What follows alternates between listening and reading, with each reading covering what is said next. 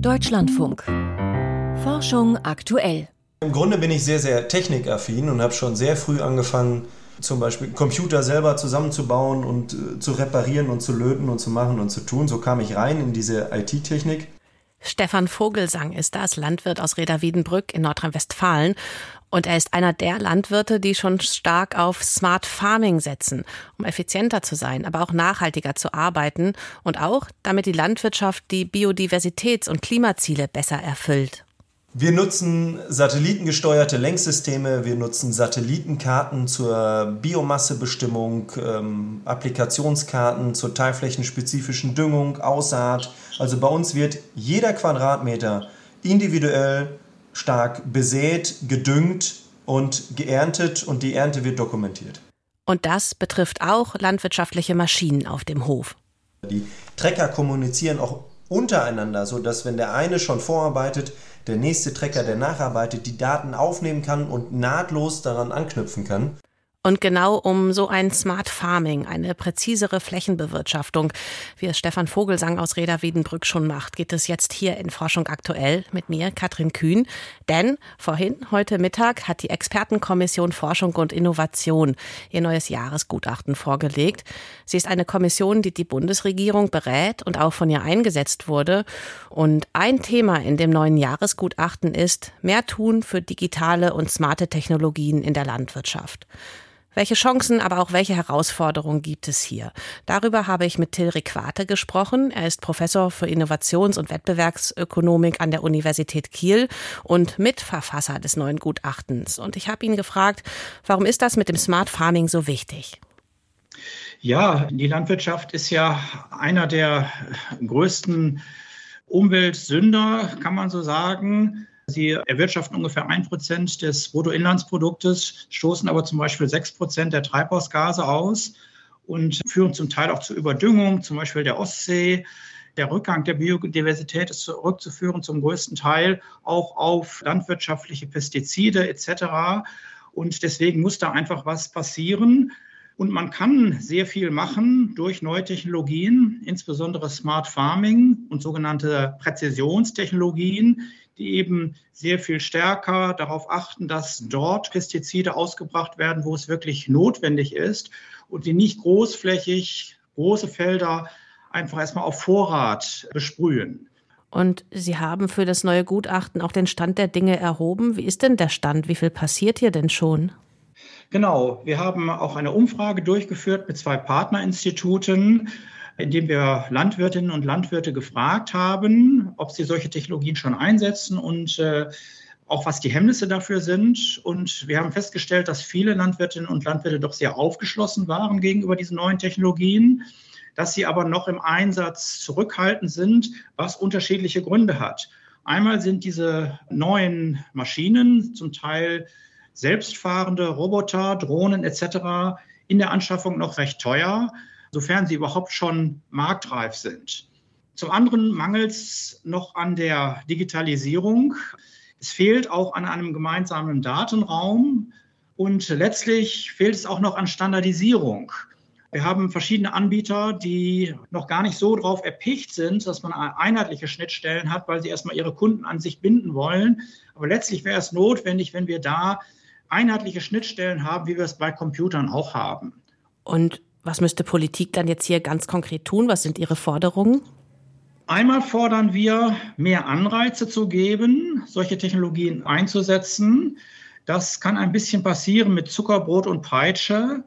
Peitsche dahingehend, dass man auch die Ausbringung von Pestiziden mit einer Abgabe belegt. Das kommt natürlich erstmal nicht so gut an bei den Landwirtinnen und Landwirten. Man muss sie dann an anderer Stelle kompensieren, zum Beispiel indem man sie belohnt für mehr Ökosystemleistungen. Übrigens machen unsere Nachbarländer das bereits, dass sie solche Pestizide besteuern oder mit einer Abgabe belegen. Die Dänen machen das und haben das auch sehr erfolgreich gemacht. Die Ausbringung von Pestiziden ist um circa 60 Prozent zurückgegangen.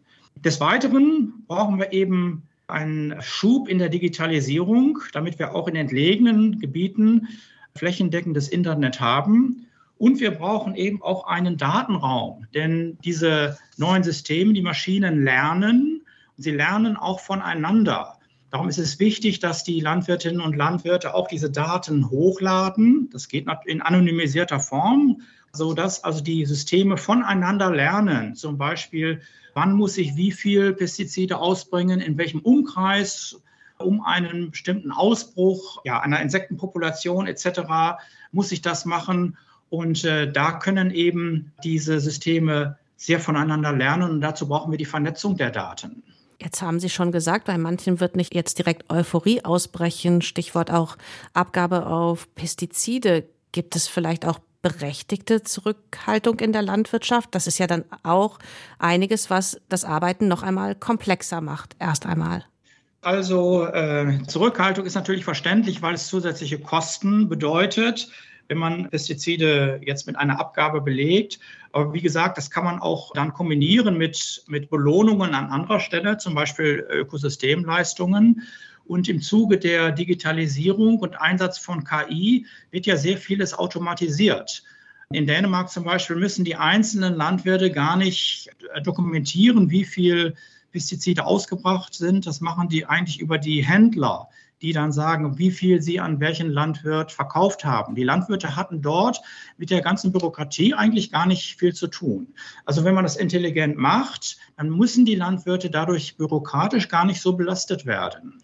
Das ist quasi ja sowas wie ein Lichtstreif am Horizont. Ähm, jetzt hat uns Stefan Vogelsang, also der Landwirt aus Reda-Wiedenbrück, der da schon viel macht, hat uns doch ein Beispiel erzählt. Er misst ähm, zum Beispiel den Nährstoffgehalt von Gülle schon ständig automatisch per Sensortechnik.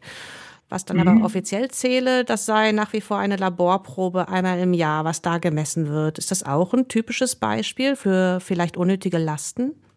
Ja, das liegt auch so ein bisschen an der mangelnden digitalen Governance, die wir noch in, in Deutschland haben. Also die zuständigen Stellen ziehen oft nicht mit mit der Entwicklung der Digitalisierung. Klar müssen Proben auch irgendwo gezogen werden, aber auch das kann man, glaube ich, schneller und einfacher und Hilfe mit Digitalisierung hinbekommen. Till Requate, Innovationsökonom von der Universität Kiel und Mitautor des neuen Gutachtens der Expertenkommission Forschung und Innovation, der Forderung, die die Bundesregierung heute bekommen hat. Und beim Thema so ein Einsatz, also mit neuen Technologien nachhaltiger zu arbeiten, das stärker zu belohnen, da geht auch Landwirt Stefan Vogelsang aus Reda-Wiedenbrück mit. Ihn würde das motivieren. Ich fände es viel, viel effizienter, wenn wir sagen würden, am Ende des Jahres gucken wir in unsere digitale Datenbank und dort sehen wir genau, wie viel Liter Diesel habe ich auf dieser Fläche verbraucht, wie viel Pflanzenschutzmittel habe ich eingesetzt, wie viel Düngemittel habe ich eingesetzt, wie viel Ertrag habe ich runtergeholt. Das könnte man alles bilanzieren und könnte die Landwirte belohnen für jeden Hektar, den sie schaffen, mechanisch Unkraut zu bekämpfen, komplett ohne Pflanzenschutz auszukommen. Bei der Abgabe hingegen auf Pestizide sagen die einen, Pflanzenschutzmittel die anderen.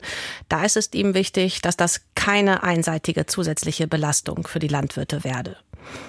Jetzt ein Themensprung vom Visionären in der Landwirtschaft zu ganz konkreten Träumen, die wir Menschen haben, und zwar nachts, wenn wir schlafen. Da erleben wir Fantastisches, verarbeiten Emotionen, begegnen Ängsten. Doch wie wir solche Situationen empfinden, das ist unterschiedlich. Ein Forschungsteam aus Toronto in Kanada hat die Träume zweier traditionell lebender afrikanischer Gemeinschaften mit solchen aus dem globalen Norden verglichen. Ihr Ergebnis? Im Umgang mit Gefahren erlebten Angehörige westlicher Gesellschaften häufiger ausweglose Momente, während Angehörige etwa der Hadza in Tansania Unterstützung der Gemeinschaft bekamen. Lydia Jacobi hat sich die Studie angeschaut. Im Norden Tansanias, am Ufer eines flachen Salzsees, sind die Hadza zu Hause. Sie ziehen als Nomaden durch das Tal, erbeuten Wildtiere, suchen Beeren und Honig. Das Jäger- und Sammlervolk lebt mit der Natur, obwohl von ihr zugleich die größten Gefahren ausgehen. Das spiegelt sich auch in den Träumen der Hadza wieder. Ich habe geträumt, dass ich von einer Herde Elefanten gejagt wurde. Ich war in Jansa, das ist ein offenes, flaches Savannengebiet. Ich rannte und entdeckte eine kleine Höhle, in die mir die Elefanten nicht folgen konnten. So bin ich entkommen. In den Träumen der Jäger und Sammler gibt es tendenziell mehr bedrohliche Situationen, aber sie erleben dabei nicht so viele negative Emotionen wie die Menschen des globalen Nordens. Nur Abbas erforscht an der Universität Toronto die Zusammenhänge von Schlaf und Evolution. Unter der Leitung des Anthropologen David Sampson hat sie an einer Studie mitgewirkt, die Träume in verschiedenen Kulturkreisen analysiert. Die Daten in der Traumliteratur waren bislang nicht sehr divers. Das heißt, viele Stichproben in der Traumforschung stammen traditionell aus westlichen, gebildeten, industrialisierten, reichen und demokratischen Gesellschaften. Um die Lücke zu schließen, hat das Forschungsteam mit den Hadza aus Tansania und dem Volk der Bayaka im Kongo zusammengearbeitet. Über zwei Monate sollten sie jeden Morgen ihre Träume in einem Tagebuch notieren. Die Aufzeichnungen haben die Wissenschaftlerinnen und Wissenschaftler mit Träumen aus Kanada, Belgien und der Schweiz verglichen. Alle Gruppen erlebten im Schlaf bedrohliche Situationen. Doch im Umgang mit den Gefahren offenbarten sich Unterschiede, sagt Nur Abbas und bezieht sich zunächst auf die Träume der afrikanischen Völker. Wir haben herausgefunden, dass es in den Träumen dieser beiden Gruppen häufiger um Gemeinschaft geht, dass es mehr soziale Inhalte gibt. In den Stichproben des globalen Nordens wiederum fanden wir positive Korrelationen zwischen bedrohlichen Inhalten und negativen Emotionen. Während die einen also etwa nach dem Angriff eines Büffels Hilfe von Bekannten bekommen, fühlen sich die anderen in ihren Träumen häufiger allein und verzweifelt. Ein Beispiel aus dem globalen Norden. Meine Mutter hat mich angerufen. Weinend verkündete sie, dass mein kleiner Bruder tot sei. Ich habe vor Traurigkeit geschrien und vor Schmerz geweint. Warum träumen Menschen des globalen Nordens und indigene Völker so unterschiedlich? Das sei noch nicht geklärt, so Nur Abbas. Sie vermutet, dass gesellschaftliche Werte beeinflussen, wie wir im Traum Emotionen verarbeiten. Da ist auf der einen Seite der individualisierte Westen.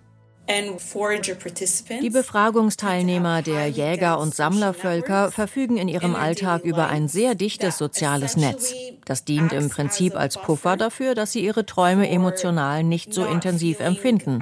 Es gibt für sie also einen positiven Weg, mit Bedrohungen in ihren Träumen umzugehen. Caroline Horton ist Psychologin und Schlafforscherin an der britischen Universität Bishop Grosseteste. Sie war nicht an der Studie beteiligt und sieht in ihr Anhaltspunkte für die Theorie, dass sich Menschen durch ihre Träume einen evolutionären Vorsprung verschafft haben. In unseren Träumen erleben wir verschiedene Emotionen. Wir können sie in der ruhigen und sicheren Umgebung des Schlafs durchspielen und ausprobieren. Diese Idee gefällt mir sehr gut und sie deckt sich mit meinen eigenen Ansichten zur Funktion des Träumens.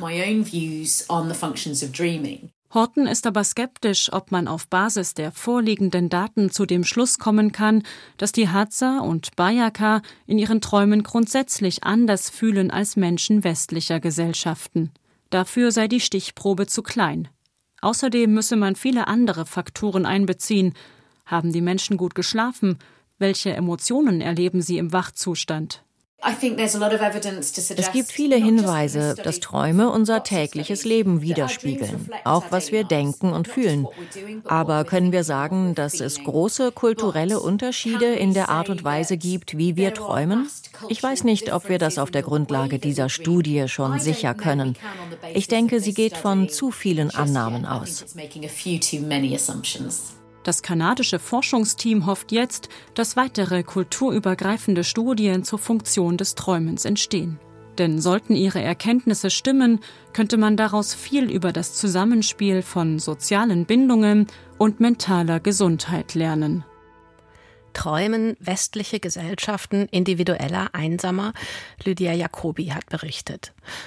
Wenn es um die Bewältigung der Klimakrise geht, wie wäre es hiermit? Man könnte ja die Sonne mit einem riesigen Schirm im Weltraum verdunkeln. Oder man könnte dem Ozean beibringen, viel mehr Kohlendioxid aufzusaugen, als er ohnehin schon verschluckt. Solche Ideen wurden lange belächelt, zu verrückt, sowas würde man niemals machen. Aber je länger wir Menschen zusehen, wie unser Planet sich erwärmt, wie Arten und Lebensräume verschwinden, desto eher gucken wir uns solche Ideen dann doch genauer an. Diese Woche sprechen ja zum Beispiel die Vereinten Nationen auf der Umweltversammlung in Nairobi über solares Geoengineering. Und auch wir, oder genauer, die neue Staffel unseres Wissenschaftspodcasts Deep Science prüft die Ideen von Forscherinnen und Forschern, die einen zweiten Blick verdienen und erzählt vor allem die Geschichte dahinter. Podcast-Host, also Moderatorin, ist Sophie Stiegler und sie kann uns jetzt am besten erklären. Sophie, warum habt ihr, das Deep Science Team, euch für die Rettung der Erde als Oberthema entschieden? Also in den ersten Staffeln, da standen ja eher so die außergewöhnlichen Geschichten im Fokus. Also es ging um Versuche, so ein Mischwesen zu erschaffen aus Affe und Mensch oder eben die eigenen Sinne zu hacken. Wie geht das? Und das waren sehr spannende Geschichten. Aber diesmal haben wir uns im Deep Science Team einfach gesagt, um uns rum brennt an allen Ecken und Enden das Klima, die Umwelt, die Artenvielfalt. Und es ist einfach gerade die Zeit, in der wir darüber entscheiden, wie es mit unserer Erde weitergeht. Also ob wir in 50 Jahren noch einen lebenswerten Planeten haben. Das beschäftigt viele Menschen und es beschäftigt uns auch. Und das hat dann eben am Ende den Ausschlag für die Staffel gegeben. Und das Ganze heißt jetzt, wer rettet die Erde? Um wen geht's denn da? Also wer ist das die die Erde retten? Ja, das weiß man erst hinterher. Also erstmal erzählen wir die Geschichten von Menschen, die glauben, dass sie die Erde retten können und die kommen alle aus der Wissenschaft und bringen halt ähm, eine Idee oder ein Projekt oder eine Methode mit, wie man zum Beispiel das Meereis in der Arktis so dick kriegt, also dicker als bisher, damit es den Sommer überlebt. Oder eine Methode, wie man Korallenriffe erhalten könnte oder das Klima insgesamt stabilisiert. Und sie haben eben alle gemeinsam dass sie es leid sind, in ihrer Forschung einfach nur den Verfall zu beschreiben. Also ne, immer zu sagen, okay, so und so viel ist das Meereis geschrumpft, die Korallen sterben dann und dann. Und sie sagen alle, das kann es noch nicht gewesen sein.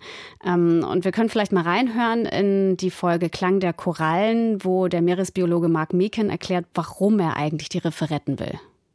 I don't want to be the person whose tombstone says, I told you so, written on it. What's the point of that? Ich finde das sehr eingängig, wenn er sagt, ich will nicht derjenige sein, auf dessen Grabstein am Ende steht, ich hab's euch ja gesagt. Ich meine, für ihn ist es wahrscheinlich noch mal ein bisschen drastischer als für viele andere. Er hat das ja tatsächlich mit eigenen Augen gesehen, wie die Natur sich verändert hat und dass das nicht hätte sein müssen. Und ja, die Meeresspiegel werden dann zu hoch steigen und es wird zu dunkel für die symbiontischen Algen, die in den Korallen leben und klar sind das auch Argumente, warum man dann sagt, bringt nichts oder eben Jetzt muss erst recht was dafür getan werden, dass die Riffe möglichst schnell nach oben wachsen und dass wir möglichst viel von dem, was da ist, erhalten. Mit allen Mitteln. Ja, und genauso wie Mark Meekin sagen eben alle Menschen in unseren Folgen, ich nehme das selbst in die Hand mit dieser Erdrettung. Aber ist das nicht auch am Ende naiv zu glauben, dass man bei der Rettung der Korallenriffe jetzt zum Beispiel oder auch des arktischen Eises da alleine selbst etwas retten, reißen kann? Hm. Ja und nein, würde ich sagen. Also wenn es um die Erderwärmung geht, dann ist natürlich völlig klar, dass die ganze Menschheit da zusammen das nur erreichen kann, dass eben weniger Treibhausgase in die Atmosphäre gelangen.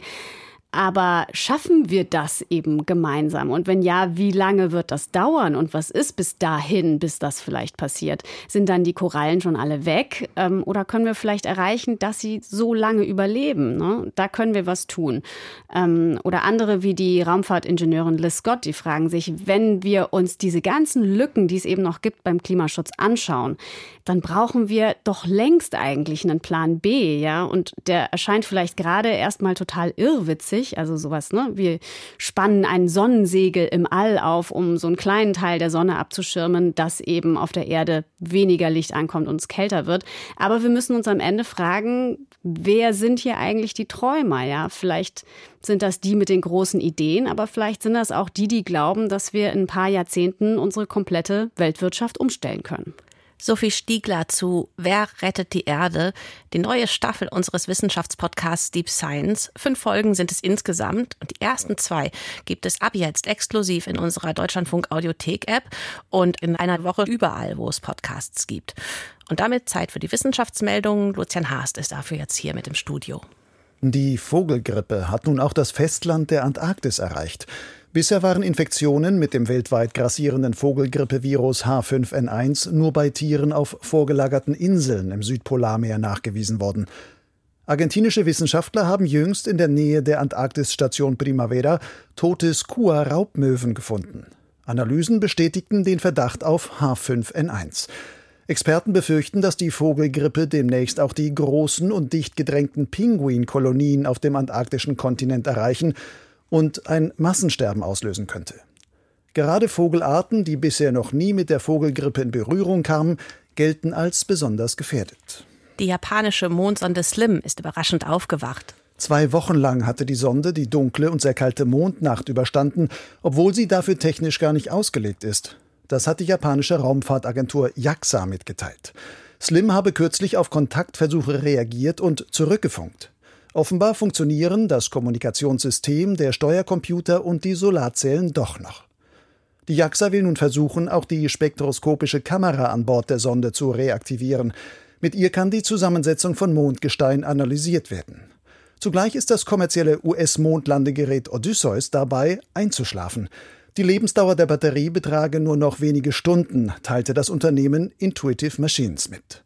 Odysseus war bei der Landung am vergangenen Donnerstag auf die Seite gekippt. Deshalb liefern die Solarpanels weniger Strom als vorgesehen und die Mission endet etwas früher als geplant. Das europäische Sommerwetter lässt sich Monate im Voraus vorhersagen. Zumindest ob ein trocken heißer oder eher ein durchwachsener Sommer bevorsteht, hängt auch davon ab, wie viel Schmelzwasser sich im Vorjahr im Nordatlantik angesammelt hat. Das berichten Forschende des britischen National Oceanography Center in der Fachzeitschrift Weather and Climate Dynamics. Viel Schmelzwasser bedeutet weniger Meereis. Dadurch verändern sich die Strömungsmuster im Atlantik, die auch die Wetterküche prägen. Die Analysen zeigen, eine starke Eisschmelze begünstigt Dürren und Hitzewellen in Europa. Im vergangenen Sommer war es in Grönland sehr warm. Deshalb gelangte viel Schmelzwasser in den Nordatlantik. Der Sommer 2024 könnte daher wieder ungewöhnlich warm und trocken werden, vor allem in Südeuropa, so die Forschenden. Einfaches Abkochen kann die Belastung von Trinkwasser mit Mikroplastik reduzieren. Das haben Forschende aus China in Experimenten herausgefunden. Der Effekt hängt vom Härtegrad des Wassers ab. Je härter, also kalkhaltiger das Wasser, desto besser. Beim Kochen von calciumcarbonatreichem Wasser entsteht Kalk. Die Kalkkristalle lagern sich unter anderem an Verunreinigungen im Wasser an. Auch Mikroplastikpartikel werden so mit einer Kalkschicht überzogen und können dann leicht herausgefiltert werden. Aus Wasserproben mit einem hohen Kalkgehalt konnten die Forschenden auf diese Weise bis zu 90 Prozent des enthaltenen Mikroplastiks entfernen. Bei weichem Wasser hatte das Kochen noch immer einen Reinigungseffekt von 25 Prozent. Die Aorta gilt jetzt als Organ.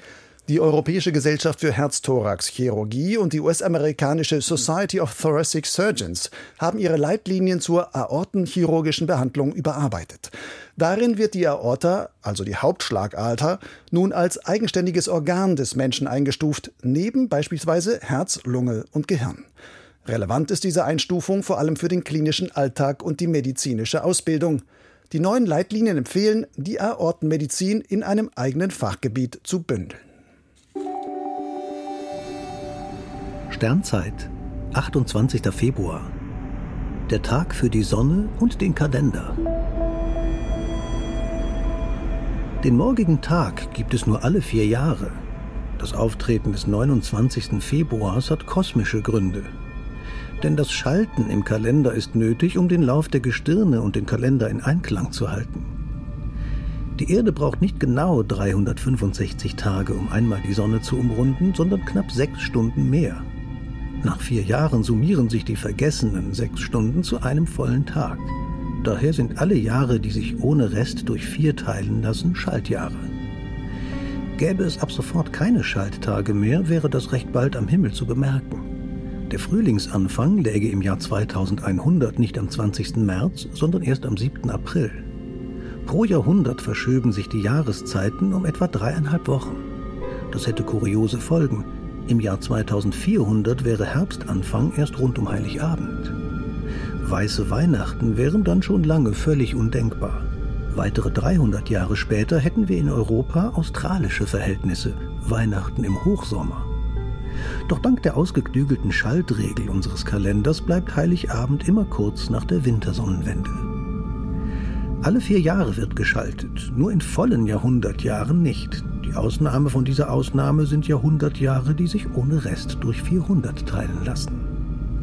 Somit summiert sich der Fehler unseres Kalenders erst nach mehr als 3000 Jahren zu einem vollen Tag. Damit liegt erst in einer halben Million Jahren Heiligabend am Sommeranfang. Das war es für heute von Forschung aktuell. Ich bin Katrin Kühn und ich sage danke für Ihre Zeit